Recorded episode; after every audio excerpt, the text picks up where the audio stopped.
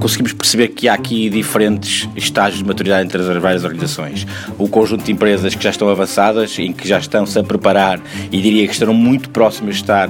preparadas para dar resposta a este decreto, que, que tem como responsabilidade garantir a integridade da informação privada das pessoas. Um segundo grupo de empresas que não estão, não, que vão chegar à data não estarão totalmente preparadas, mas têm uma consciência clara do que é que têm que fazer, já avançaram naquilo que será mais crítico, por isso já têm um estágio de maturidade que os permite reagir perante uma, uma inspeção. Um terceiro do grupo uh, de empresas, e temos notado nos últimos meses um grande boom no sentido de começarem a olhar para perceber o que é que precisam de fazer, e isto notou-se nos últimos meses uma grande procura de recorrer a um conjunto de serviços para perceber o que é que eu tenho que fazer,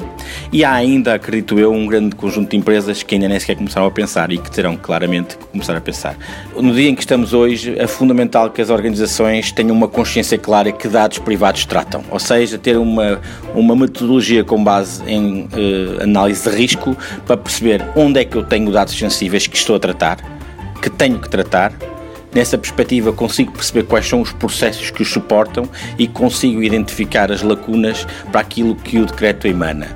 Tendo esta identificação das lacunas, eu consigo definir e priorizar as ações mais importantes que eu tenho que pôr em, em, funcionamento na organização de forma a que no dia mais tarde, quando tenho um, digamos assim, uma, uma quebra de informação dentro da organização ou uma inspeção, eu consiga demonstrar que tudo aquilo que era preciso fazer eu fiz e estava de acordo com aquilo que são os requisitos do, do regulamento. Quais são os pontos fundamentais de uma organização